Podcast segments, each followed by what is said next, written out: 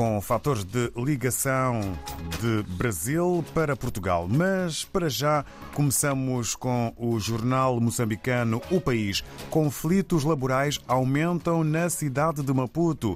Com letras garrafais, este é o título com maior dimensão. Com direito a fotografia, assaltos na República de África do Sul reduzem abastecimento de produtos no Zimpeto. Há escassez de produtos alimentares de primeira necessidade no mercado grossista do Zimpeto, na cidade de Maputo.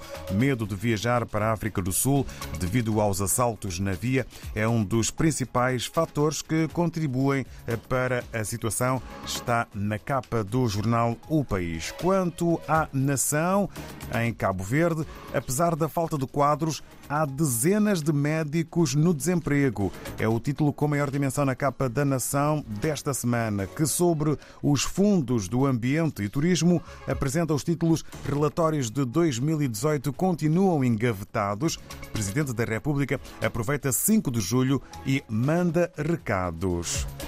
Em São Tomé e Príncipe, segundo a agência STP Press, ministro das Relações Exteriores de Angola entrega a mensagem do presidente João Lourenço a Carlos Villanova.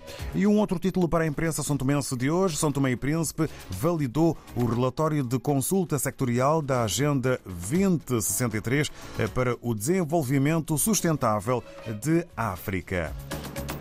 No Brasil, é a publicação O Globo que está no foco da RDP África sobre a tributação do consumo. Novo sistema terá só dois impostos, alíquotas únicas e cesta básica zerada. Saiba tudo sobre a reforma, é o que eh, diz e escreve o Globo.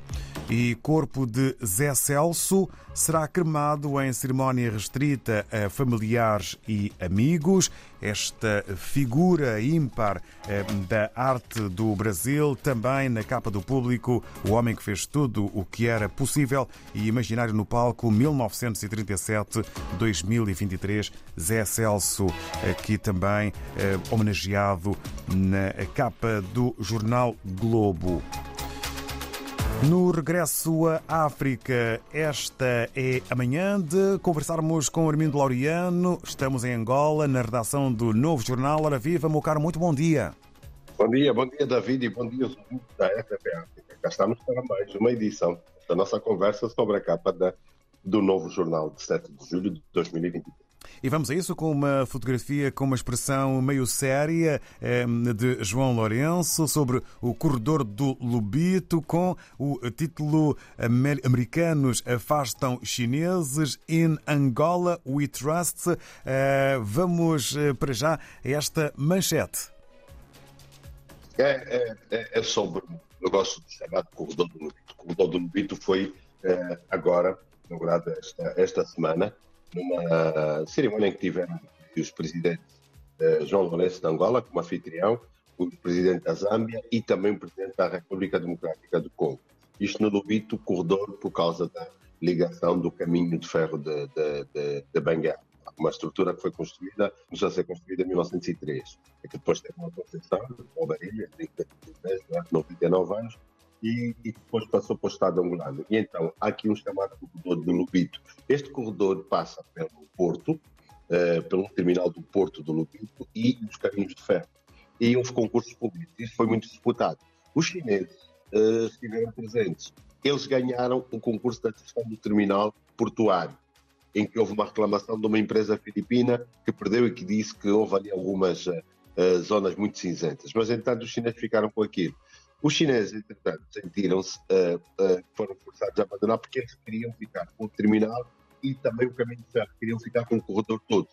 Uh, só que o governo criou este tal consórcio, que é um consórcio que tem suíços da Transfigura, os belgas da Vectory e os portugueses da Montevideo, um investimento de 584 milhões de dólares para infraestruturas, vagões, locomotivas e, e tudo o resto. E os chineses acabaram uh, saindo deste negócio porque disseram se não ficamos com, se não ficamos com o ramal ferroviário, não ficamos com o terminal. E saíram. E tudo porquê? Porque entra outro ator em cena, são os americanos.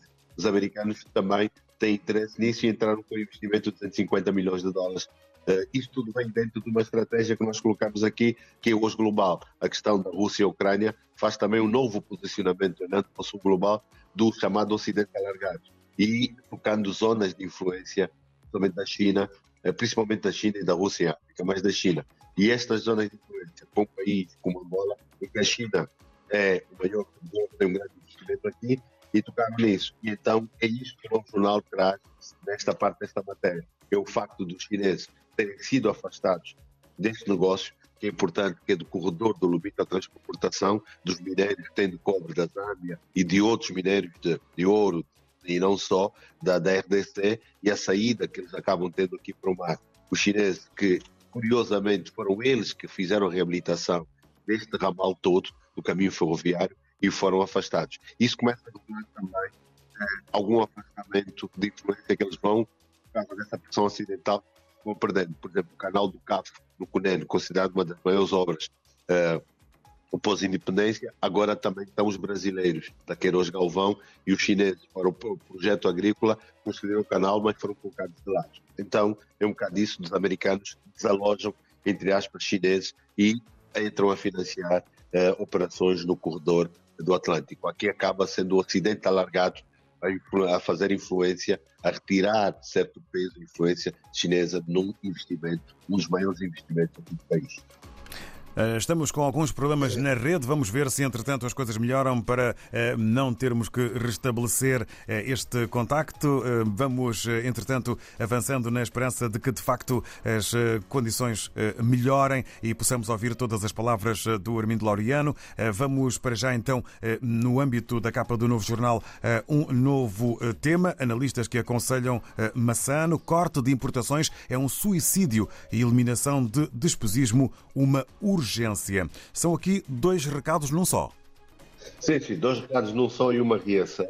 As declarações do agora eh, Ministro de Estado para a Coordenação Económica, eh, José Lima Massano, que foi antes nós vamos mesmo ter que avançar para eh, uma, eh, um novo restabelecimento de contacto, uma vez que eh, não está a ser possível ouvir todas as palavras que o Armindo Loriano está a partilhar connosco neste jornal. Vamos, entretanto, avançar para novo contacto para saber então ainda mais sobre o novo jornal que está então aí aí com uma edição fresca. Eh, estávamos exatamente eh, a tratar eh, deste corte de importações, que é um suicídio e eliminação de despesismo, uma urgência. Analistas que aconselham Massano. Vamos de novo ao contacto com Armindo Laureano para ver se agora sim conseguimos escutar a voz do Armindo da melhor forma. Bom dia de novo, Armindo. Agora penso que manifestamente melhor. Vamos então regressar a este segundo tema. Pois, foram reações às declarações do novo Ministro de Estado e da Coordenação Económica, José de Lima Massano, que já foi governador do BNA, porque ele, na semana passada, David, disse que o país não podia continuar a importar todos os meses 23 milhões de dólares em coxas de frango, 20 milhões de dólares em óleo alimentar, eh, mais de 20 milhões de dólares mês em arroz e também 20 milhões de dólares mês que Angola importa em açúcar.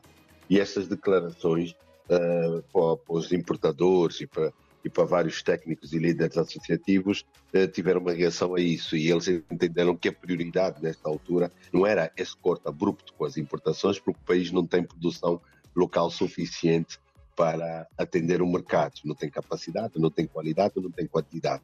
A reserva estratégica ainda não consegue fazer isso. E o entendimento dele é que ele devia se focar em friar o despesismo do Estado o Estado ainda gasta muito dinheiro em importação de viaturas de luxo.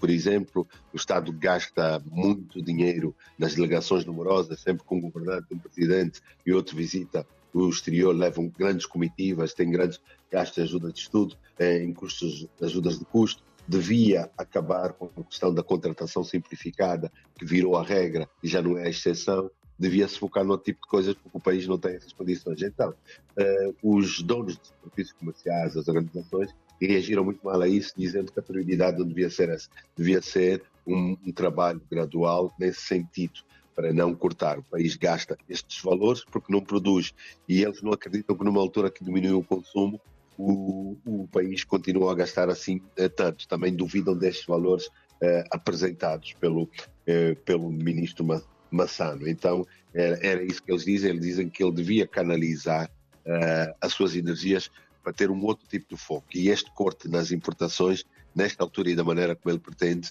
é um suicídio e que a eliminação do despesismo do Estado é que devia ser a urgência. Há também na capa do novo jornal, já na reta final desta nossa conversa, uma matéria de segurança do Estado. O UNITA quer integração de seus quadros de inteligência no SINS e SISM. Conta-nos mais. Bom, são os serviços de inteligência interna. O SINS é, é uma espécie de SIS, aí é, é, a inteligência interna. Depois há o SISM, que é a inteligência militar. São dois dos três. Há também um serviço de inteligência externa, que é o CIA, que é uma espécie de CIA daí. Mas eles não falam desta, do, do esse de fora o CIA. A UNITA, neste encontro que teve, falou da questão da segurança e do serviço de inteligência e falam de falhas técnicas e procedimentos nesses serviços e defendem um processo de integração de especialistas de inteligência da UNITA, da antiga BRIND, que era a área de inteligência da UNITA, nos serviços de inteligência eh, interna e no serviço de inteligência militar. Eh, argumentam, fazem várias argumentações e fundamentam também com o histórico que houve no passado e que acham que eh, assim devem entrar. Não sei como é que isso será recebido pelas próprias estruturas. Eu próprio, David, no trabalho que fiz sobre a despartidarização dos serviços, eu sou contra isso porque acho que os serviços é, aqui estão muito, os serviços de inteligência estão muito partidarizados e se devem afastar isso. A UNITA devia olhar numa outra vertente, não mais eles quererem também usar o argumento partidário para poderem entrar nesse serviço. E assim não se faz, porque esse serviço serve um Estado. É preciso ter uma visão de Estado diferente de uma visão partidária e o, o, destino, o rumo devia ser completamente outro. E isto está a gerar uma discussão a nível da sociedade quanto que, que estes serviços se abram mais, se tornem menos militarizados, se tornem mais virados para a defesa do, dos Estados. Há aqui uma tendência do maior partido da oposição de chamar assim a necessidade de ter quadros seus para, para, para, para um serviço como esse. Então, isto é um retrocesso. Né? Na, na, minha visão, na minha forma eh, de ver, porque o país tem que avançar num outro sentido, num outro sentido de visão do Estado e olhar-se para, eh, para ter um outro caminho. Então é, é um tema que está aqui a, a gerar muita discussão a nível da, da, das várias plataformas digitais e dos órgãos de nos vários serviços noticiosos também. E nós trouxemos aqui para a capa do Novo Jornal. Muito obrigado, Caro Armindo Loriano. Um abraço para toda a equipa da redação do Novo Jornal, com votos de uma boa jornada no terminar desta semana. Encontro marcado para a próxima sexta-feira. Um grande abraço, um candado para ti também, para toda a equipa e para os ouvintes da RDP África. Muito obrigado, um candando. Foi a conversa com Armindo Loriano. Estivemos em Angola, no Novo Jornal.